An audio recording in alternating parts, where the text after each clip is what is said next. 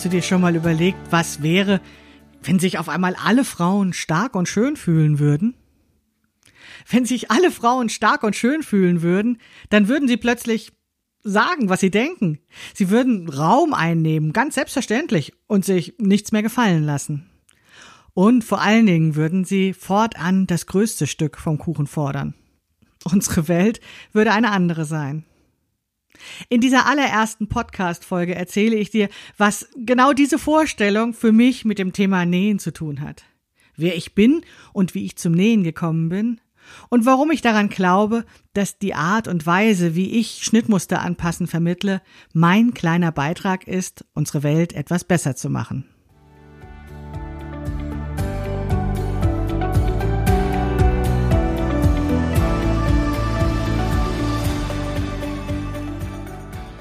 Hallo und herzlich willkommen zu Past, dem Podcast von Krafteln.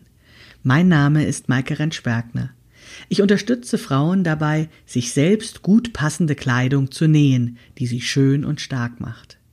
Meine Mission ist es, dieses Gefühl der Stärke, der Schönheit und der Zufriedenheit möglichst vielen Frauen zu ermöglichen. Zum Beispiel auch dir. Schön, dass du zuhörst.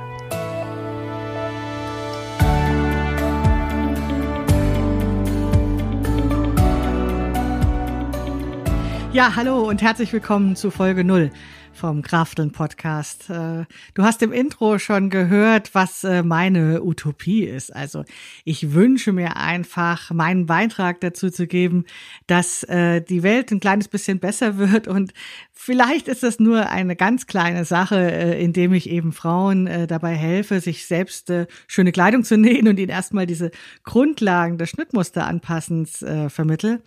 Aber für mich ist das ganz wichtig, ähm, eben nicht einfach irgendeinen Job zu machen, sondern das, was ich kann, was meine Gabe ist, eben so einzusetzen, dass in meinen Augen die Welt ein bisschen besser wird. Und ähm, das ist eben das, was es mir viel leichter macht, morgens aufzustehen und meine Arbeit zu tun, die ich übrigens sehr liebe. Und äh, damit du mich ein bisschen besser kennenlernst, möchte ich dir in dieser ersten Episode meine Nähgeschichte erzählen und dabei nicht sozusagen zu Adam und Eva zurückgehen, wann ich das erste Stück auf der Nähmaschine gelernt habe, sondern insbesondere meine Nähgeschichte zum Thema Bekleidungsnähen. Es war nämlich so, dass ich viele Jahre lang, also bevor ich genäht habe, dachte, ich sehe nicht gut aus, ich würde nicht so weit gehen zu sagen, ich bin hässlich, obwohl ich das vielleicht auch manches Mal dachte. Aber ich fand mich halt nicht toll. Ich fand mich nicht attraktiv. Es war auch nicht so, dass die Jungs Schlange standen. Es war frustrierend, einkaufen zu gehen. Und ich fand den Großteil der Klamotten, die ich in meinem Schrank hatte, furchtbar. Es war dieses übliche, äh, ich bin irgendwo eingeladen zu einer Party und ich hatte nichts anzuziehen was ja sehr viele Frauen kennen und was ich als eine Frau mit einer Plus-Size-Kleidergröße ähm, noch stärker auf mich bezog und noch mehr, mehr das Gefühl hatte, dass es eben für mich nichts Passendes zu kaufen gibt und ähm, wo ich immer neidvoll auf Freundinnen schaute, was die alles Tolles hatten. Was ich allerdings zum Teil nicht wusste, ist, dass die gleich, die genau die gleichen Gedanken hatten. Also dass es gar nicht von der Figur letztlich abhängt, aber dass es irgendwie anscheinend so ein weibliches Ding ist, ähm, das äh, so das Gefühl zu haben, ich habe nichts Passendes anzuziehen. Ähm, für mich war das so, dass ich wirklich darunter sehr litt, weil ich das so stark auf mich bezog und das Gefühl hatte, ich bin schuld.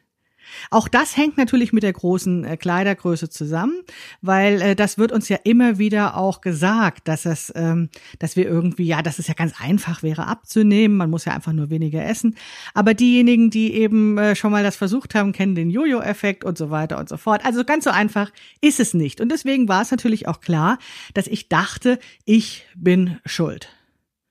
Und dieses lähmende Gefühl machte mich absurderweise klein, obwohl ich ja eigentlich total groß bin. Ja. Und das führte dazu, dass ich eben versuchte, immer weniger Platz einzunehmen, weil ich eben so groß bin. Und das ist vielleicht ähm, sozusagen ganz sichtbar, wenn man in einem öffentlichen Verkehrsmittel sitzt und sich so zusammenkrümelt und an die Scheibe presst, damit diejenige, die neben einem sitzt, eben noch genügend äh, Platz hat. Aber das macht sich natürlich auch in ganz vielen anderen Lebensbereichen bemerkbar, dass eine, die sich nicht richtig fühlt, die sich schuldig fühlt, die sich nicht wohl in ihrem Körper fühlt, eben sich klein macht und nicht so viel Platz einnimmt. Ja, und dann gab es eben immer noch diese Hoffnung, dass durch Konsum alles besser wird. Also, dass ich irgendwann das großartige Kleidungsstück oder die großartigen Kleidungsstücke von irgendeiner Marke finden würde, die eben genau für mich irgendwas produziert. Oder auch ähm, diese ganzen Diätprogramme mit ihren Versprechen. Ähm, oder ja, weiß ich nicht. Also alles Mögliche, was man dann irgendwie zum Thema Selbstoptimierung machen kann. Dabei gab es eigentlich überhaupt keinen Grund, äh, unsicher zu sein. Denn ich war gar nicht so übel. Ne? Ich hatte eine ganze Menge gelernt. Ich hatte eine ganze Menge gemacht in meinem Leben schon. Ich hatte ähm, Vorträge gehalten, in einer Band gesungen. Ich hatte erfolgreich gearbeitet. Ich habe ähm, ja keine Ahnung. Ich habe sogar Bücher geschrieben, was für mich immer ein ganz großes Ziel war. Und trotzdem fühlte ich mich nicht okay. Fühlte mich ja, also nicht vorzeigenswert. Und ähm, das war wirklich ähm, schlimm für mich und hat mich bei ganz vielen Dingen zurückgehalten oder hat, wenn ich irgendwo eine Ablehnung erfahren habe, eine Absage bekommen habe, immer ganz stark umgeworfen, weil ich ja schuld war.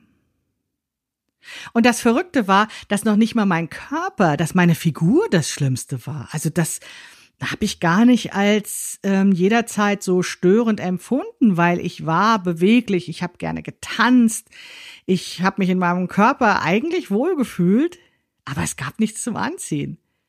Und Anziehen bedeutet ja, dass die anderen mich sehen und das ist so, so ein ersten Blick, der ja oft ganz viel entscheidet. Und ich empfand diese Kleidung, die nicht passt, hat mich wahnsinnig vom Leben ab gehalten, weil sie so viel Aufmerksamkeit auf sich gelenkt hat. Auf der einen Seite hatte ich das Gefühl, ich gehöre nicht dazu. Ich habe nicht genau die gleichen Klamotten an ähm, wie die anderen und dazu erzähle ich euch gleich noch was. Und zum anderen war es aber auch so, dass ich dauernd gezuppelt habe, also dass ich mich unwohl fühlte in der Kleidung. Manchmal habe ich Klamotten angezogen, die nicht so gut passten, die äh, an der Bluse bisschen klafften oder wo ich wusste, der Rock, der verrutscht immer und dann war ich die ganze Zeit am Zuppeln. Und immer dann, wenn ich am Zuppeln war, war natürlich ein Teil meines Gehirns blockiert. Und ich konnte vielleicht gar keine schlauen Sachen sagen, weil ich ja die ganze Zeit ans Zuppeln dachte oder versuchte so dazusitzen, dass das irgendwie nicht blöd aussieht. Und das hat wirklich mich an der Teilhabe von der Teilhabe ausgeschlossen. Vielleicht waren das noch nicht mal die anderen, aber auf jeden Fall in meinem Kopf war das ganz groß drin. Und eine Situation, in der ich das ganz verstärkt erlebte und die auch ähm, ja sich maßgeblich auf mein Leben ausgewirkt hat, waren diese Bewerbungsgespräche, die ich nach meinem Studium führte. Ja, also ähm, Bewerbungs, ich habe Wirtschaft studiert und wollte gerne in die Unternehmensberatung gehen. Und ähm, Unternehmensberater, ähm, die ich getroffen habe oder vor allen Dingen bei den Bewerbungsgesprächen getroffen habe, die hatten zu dem damaligen Zeitpunkt, hießen die nicht nur alle Michael, Stefan und Thomas, sondern die hatten auch alle in meinen Augen den gleichen grauen ähm, Anzug an und ein blaues Hemd. Also das war irgendwie so eine Uniform und ich wollte dann, als ich mich eben bewerben wollte, mir auch einen grauen Hosenanzug äh, kaufen, weil das war für mich auch ganz selbstverständlich, dass ich eben, wenn ich in diese Gruppe rein möchte, dass ich eben auch so aussehe wie die und dass das natürlich günstig ist, bei Bewerbungsgesprächen sich ein bisschen schick zu machen und, und, und. Na, ich bin dann losgezogen und habe versucht, einen grauen Hosenanzug zu kaufen und es hat nicht geklappt. Ich bin also durch mehrere Geschäfte gezogen. Es war unmöglich, in meiner Größe was zu finden. Und was ich schließlich fand, war zwar ein Hosenanzug, aber der war beige. Ja, also der war beige und beige ist tatsächlich nicht meine Farbe. Wer Fotos von mir kennt, der wird mich noch nie in einem beigen Kleidungsstück gesehen haben, außer vielleicht auf meinen Bewerbungsfotos. Und dieser beige Hosenanzug war hm, nicht so super geschnitten, also war irgendwie so ein bisschen so ein Sack. Er hatte kein Revers und er war einfach beige. Ja, das ging vielleicht noch im Sommer einigermaßen, einen beigen Hosenanzug äh, zu haben, aber als ich dann im Herbst und Winter mich weiter beworben habe, fühlte ich mich einfach komplett deplatziert in diesem beigen Hosenanzug bei Vorstellungsgesprächen, wo mir nur Leute gegenüber saßen, die eben einen grauen Anzug trugen. Und ähm, ja, um es gleich zu spoilern, es hat nicht geklappt. Also ich habe diese Jobs nicht bekommen. Ich habe eben äh, das in mehreren Anläufen versucht, mich zu bewerben und es war so, dass es eben nicht geklappt hat. Und dass ich natürlich ähm, ja sehr frustriert war. Äh, wer schon mal arbeitslos war, weiß, wie das ist. Und wenn man direkt nach dem Studium eben loslegen will und sein Wissen anwenden will, was man sich Jahre drauf geschafft hat, das war eine schwierige Situation. Und ja, ich meine, das ging natürlich irgendwann gut. Irgendwann habe ich auch einen Job gefunden und habe sehr, sehr gerne auch ähm, in der Erwachsenenbildung unterrichtet. Und das äh, habe ich dann auch jahrelang nicht mehr daran gedacht, weil ich dann nämlich ähm, in den laufenden Jahren einfach Jobs gemacht habe, wo das nicht so entscheidend war, was ich anhabe. Also das war eben nicht so eine starke Uniformierung. Und ähm, erst viele Jahre später gestand ich mir dann ein, dass tatsächlich sich vieles in meinem Leben so entwickelt hatte, weil ich eben, ja, bei diesen Bewerbungen direkt nach dem Studium eben nicht erfolgreich war. Also ähm, im weitesten Sinne könnte man sagen, dass ich selbstständig arbeite, dass ich Unternehmerin bin, weil ich Bewerbungen hasse oder hasste. Ja, ähm, das war zumindest lange Zeit so, aber ich konnte lange Zeit auch dieses Gefühl nicht benennen, nicht genau beschreiben, äh, was ich heute vielleicht nennen würde, ich, ich bin nicht richtig oder ich hatte das Gefühl, nicht richtig zu sein. Ähm, ich gehöre nicht dazu oder ich darf da gar nicht dazu gehören. Und ähm, es dauerte auch sehr lange, bis ich erkannte, dass es auch anderen so geht und dass es möglicherweise gar nicht meine Schuld war oder ist, dass äh, ich eben mit einem bestimmten anderen Aussehen keinen Job bekommen habe. Dass ähm, das vielleicht auch so ist, weil in unserer Gesellschaft eben Leute, die anders sind, auch diskriminiert werden und weil es auch so eine gesellschaftliche Strategie ist, diese Schuld oder dieses Gefühl zurückzuwerfen auf die Einzelnen und zu sagen, ja, du musst dich doch einfach nur selbst optimieren. Du kannst doch einfach was tun, damit du besser wirst und dann darfst du schon mitspielen.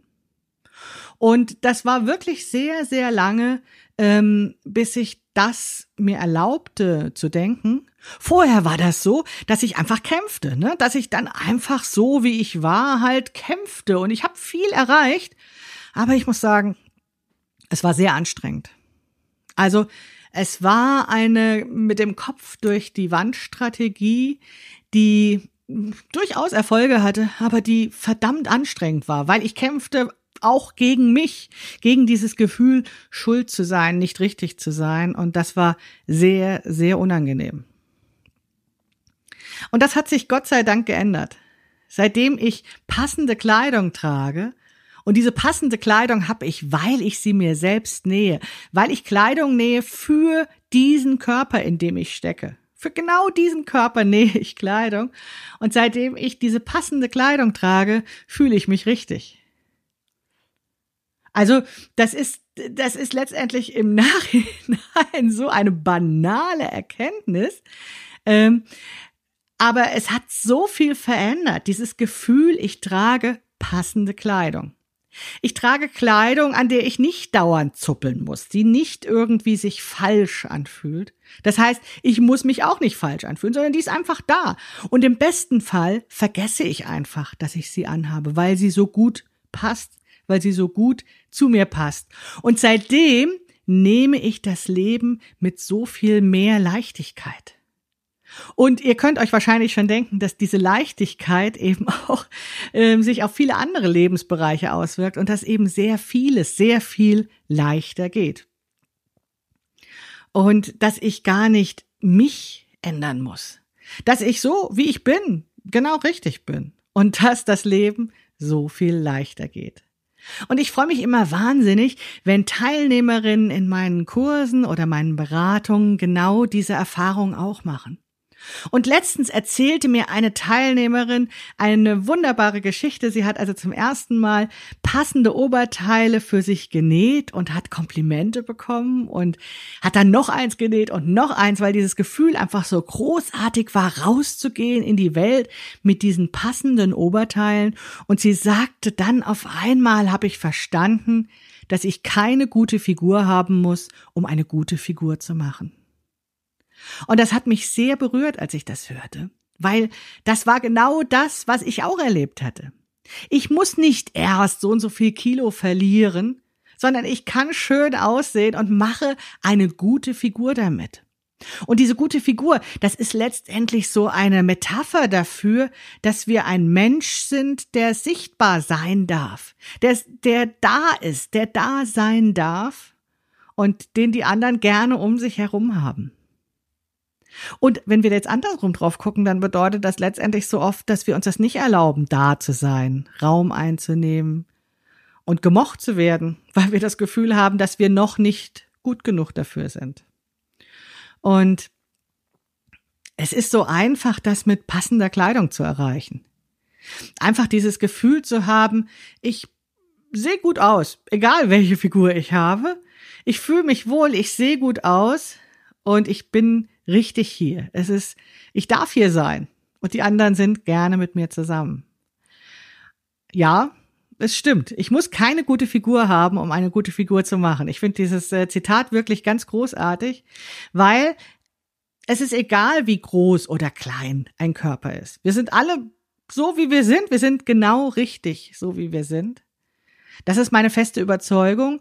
Und seitdem ich das auch denke, erlebe ich auch in vielen anderen Lebensbereichen, dass immer dann, wenn eine Vielfalt vorhanden ist, also wenn sehr viele unterschiedliche hm, Ausprägungen von etwas da sind, dass das ein Reichtum ist, dass das ganz großartig ist, wenn nicht alle gleichgeschaltet sind und gleich aussehen.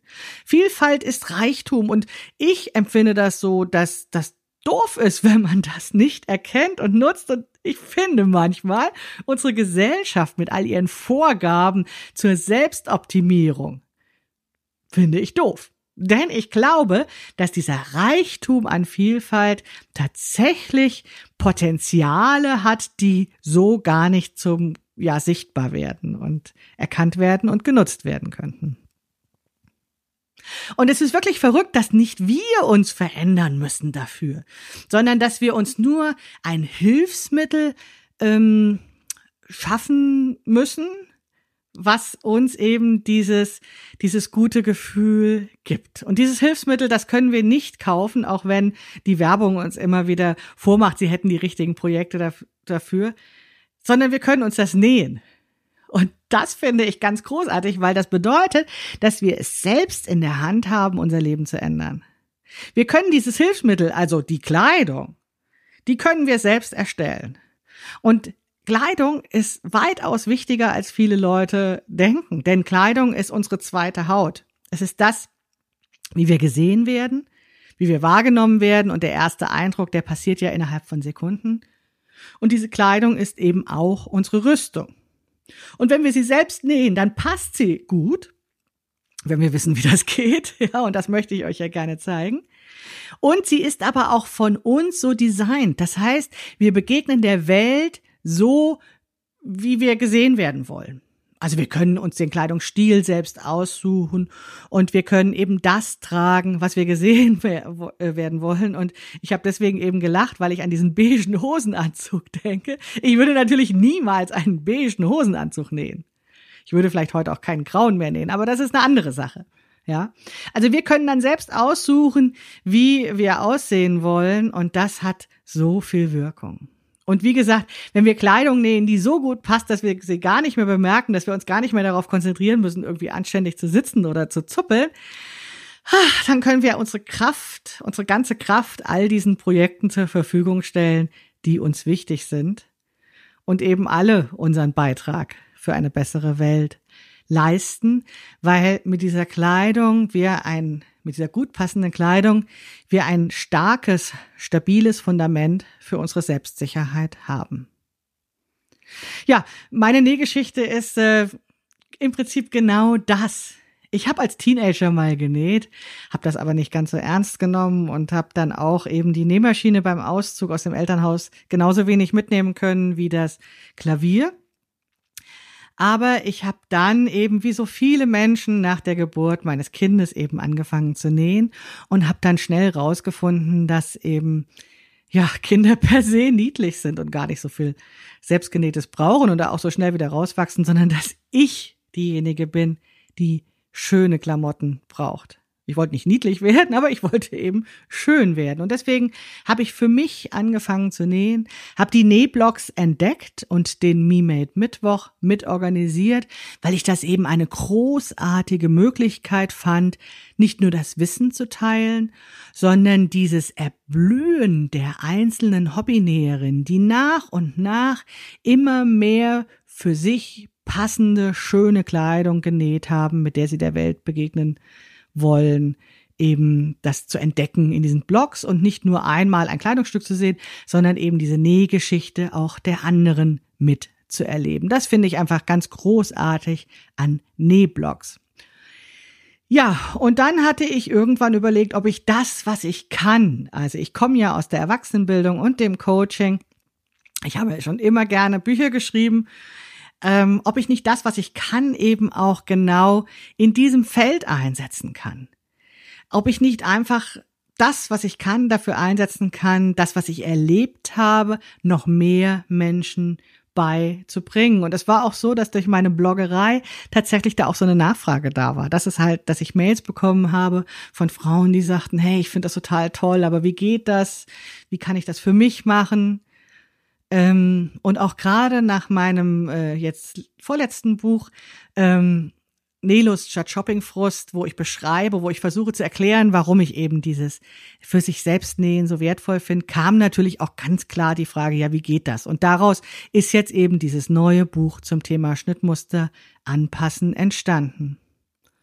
Und weil ich eben auch schöne Kleidung für everybody zur Verfügung stellen wollte, gibt es eben auch Schnittmuster ähm, unter dem Label Krafteln, die eben meine großartige Freundin und Kollegin Melinda Stokes unter dem Label Stocks ähm, veröffentlicht oder verkauft in ihrem Laden. Ähm, bei uns als Schnittmuster, damit wirklich ja alle Designerkleidung tragen können, also gut gemachte Schnittmuster nutzen können, die ja jede Figur schmeicheln, jeder Figur schmeicheln und die auch für jede Figur möglich sind. Designer Pattern for Everybody ist das Motto. Und das ist auch das, was mich leitet in dem, was ich tue.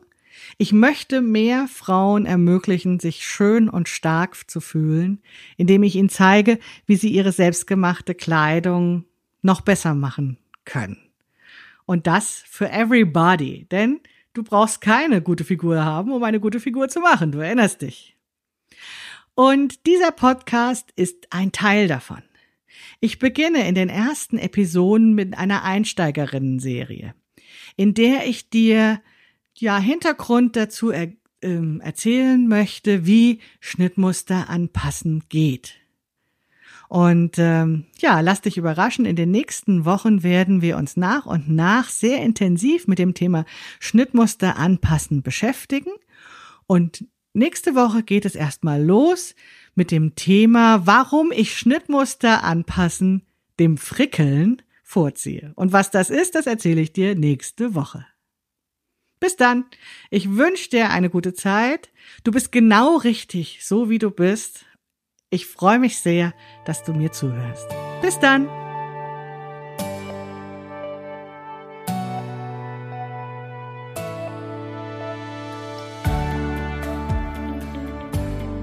Das war der Podcast von Krafteln. Es freut mich, dass du zugehört hast. Wenn der Podcast dir gefällt, dann sag es gern weiter. Über eine Bewertung bei iTunes würde ich mich auch sehr freuen.